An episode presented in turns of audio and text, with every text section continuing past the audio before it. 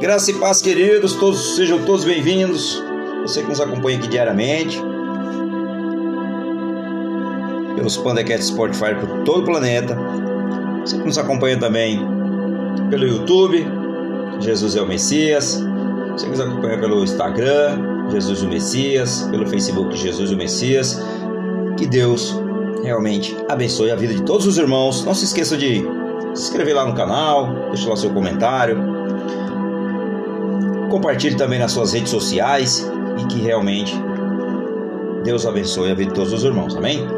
Nossa palavra de hoje, irmãos, está em 2 Timóteo, capítulo número 4, verso de número 2, que Paulo diz assim a Timóteo: Pregue a mensagem e insista em anunciá-la, seja no tempo certo ou não.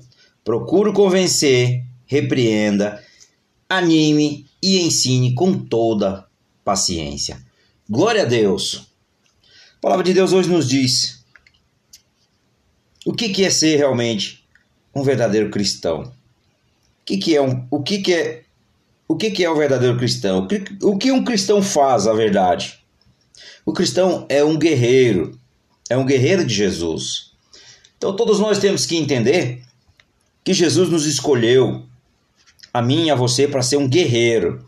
E esse guerreiro, ele tem que levar as suas armas para o campo de batalha. Onde é o nosso campo de batalha? É o mundo. É o mundo que nós vamos atacá-lo com a palavra de Deus, que é a luz. A luz para tirar aquelas pessoas que estão nas trevas e trazer para a luz. Então nós somos, o Senhor nos escolheu, o Senhor nos escolheu para ser um guerreiro, um guerreiro valente, um guerreiro vencedor. Então, o cristão é um guerreiro, mas a Bíblia é a espada. A, Bí a Bíblia é a nossa espada que nós podemos levar a cada um daqueles que ainda não conhece o Senhor, como diz lá em Efésios 6,17: Tomai também o capacete da salvação e a espada do Espírito, que é a palavra de Deus. Veja isso tomai. Essa é a nossa, principalmente essa é a nossa fonte de salvação, da qual tiramos. Tiramos água dela. Esse é o caminho da salvação, pelo qual andamos. A confissão da salvação para o bem-aventurança. Todos aqueles que buscam o Senhor, a certeza da salvação pelo sangue de Jesus, a alegria da salvação para o regozijo interior, o capacete da salvação para a proteção e as vestes de salvação para nos cobrir de todo o mal. Glória a Deus. Então, Jesus chamou a mim e a você para ser um seu guerreiro, guerreiro de luta, de batalhas. Tem dias que nós temos tanta luta, irmãos, que nós falamos: Senhor, ajuda-nos, porque hoje está difícil de caminhar. A batalha é árdua, muitas vezes é difícil, nós temos dificuldades, mas o nosso chamado, irmãos, foi para levar a palavra àqueles que não ainda não conhecem o Senhor. Então, um cristão, ele é um semeador, como está lá em Lucas. Lucas capítulo número 8, no verso número 5 e no verso de número 11. Que diz assim: Um semeador saiu semear a sua semente, e quando semeava, caiu alguns juntos do caminho e foi pisado, e as aves do céu a comeram. E aí no verso 11 diz: Esta é, pois, a parábola, a semente, é a palavra de Deus. Veja que nós somos um semeador e nós temos que semear esta palavra no coração de cada um daqueles que ainda não conhece. É aqui que nós fazemos aqui diariamente. Eu creio que por onde você anda você faz o mesmo. Você não tem que ter vergonha de falar do amor de Deus, porque a palavra diz: se tu me nega diante dos homens, o Senhor disse, e essas são as palavras do nosso Senhor Jesus: se tu me nega diante dos homens, eu também te negarei diante do Pai. Então, faça a sua parte. Pregue, semeie no coração das pessoas que ainda não conhecem. Talvez muitas vezes você se sente um complexo de inferioridade, às vezes se sente incapaz de falar, fala, ah, mas eu não entendo muito. Abra sua boca, porque o Espírito Santo de Deus é que capacita cada um de nós. Você pode estudar, você pode estudar teologia, você pode ter é, doutorado, mestrado, tudo que você quiser, mas se não tiver o Espírito Santo de Deus, a palavra vai ser vazia. E por isso que nós temos que ter é um espírito de ousadia. A ousadia ela destrói todo o espírito de complexo de inferioridade, de esquizofrenia, da, da dúvida, do delírio da dúvida e também as pessoas que se sentem muitas vezes incapazes de falar do amor de Deus para o próximo. Então nós temos que ser semeador e levar esta palavra à frente. Então assim, nós somos também é um lavrador. O fruto é a sua recompensa. Que está em 2 Timóteo, no capítulo número 2, no verso de número 6, que diz assim: O lavrador que trabalha deve ser o primeiro a gozar dos frutos. Veja, a gozar dos frutos a receber realmente uma verdadeira recompensa, alegria. Então, quando nós o plantamos, quando nós estamos lá semeando a semente, que é a palavra de Deus, e quando a gente vê alguém confessando o Senhor e que ele segue a sua vida nos caminhos da luz, essa é a nossa colheita. Porque nós olhamos e nós se alegramos, porque nós vemos o próximo se libertando da escravidão do pecado e vindo andar numa nova vida, num caminho que vai levar à salvação eterna. Então, de ter uma vida abençoada também nesta terra, porque ainda nós estamos aqui, mas nós sabemos que aqui é só uma passagem e a nossa verdadeira morada é na Nova Jerusalém. Para a honra e glória do nosso Senhor, o nosso Rei, Rei dos Reis e Senhor dos Senhores. Então nós temos que ser um cristão e levar à frente tudo aquilo que o Senhor colocar no nosso coração. E também é um vaso, nós somos um vaso.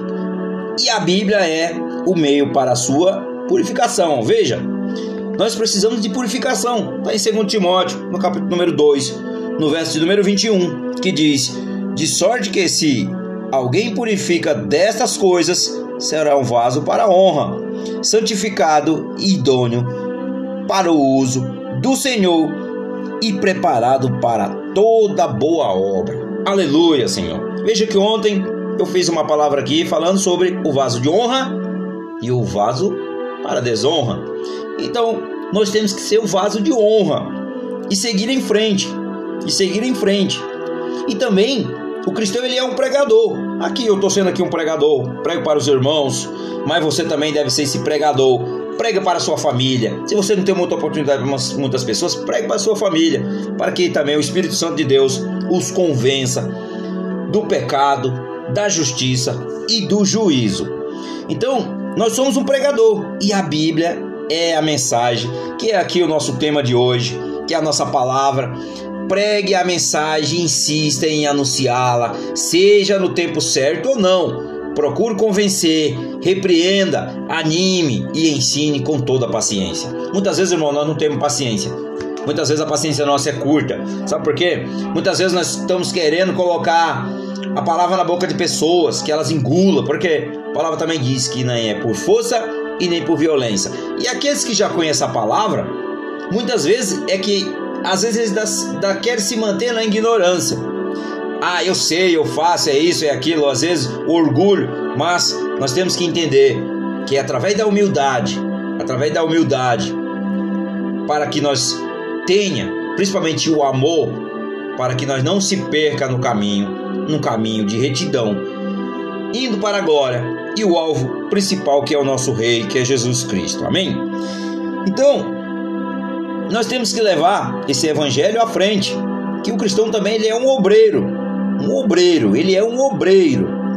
E a Bíblia é a sua ferramenta, que está em 2 Timóteo, no capítulo número 2, no verso de número 15, que diz assim: Procura apresentar-te a Deus aprovado como obreiro, que não tem de que se envergonhar, que maneja bem a palavra da verdade. Veja, nós somos um obreiro, nós fomos escolhidos, nós somos um soldado, nós temos que andar preparado e a nossa arma é a palavra de Deus. E se nós formos voltar lá em, em Efésios, em Efésios 6, diz assim no verso 10, que diz: Os demais irmãos meus, fortalecei vós no Senhor e na força do seu poder. Veja isso. E no verso de número 18, no verso de número 18, diz assim: Orando em todo o tempo, com toda oração e súplica, no Espírito, e vigiando nisso, com toda perseverança e súplica por todo, por todos os santos. Aleluia, Senhor. Glória a Deus. Então, é o que?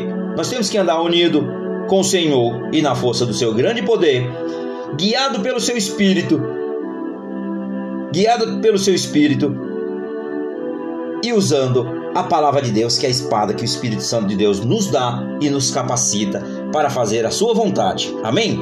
Glória a Deus. Pai, soberano, glorioso, majestoso. Pai, tu é digno de toda honra e toda glória. Senhor, nós damos toda honra a ti. A glória é tua, a honra é tua, é tudo para ti, Senhor. Pai, em nome de Jesus, hoje nós te agradecemos por esta palavra. Que o Senhor, Pai, realmente trabalhe na vida de cada um de nós, Senhor, de uma forma sobrenatural.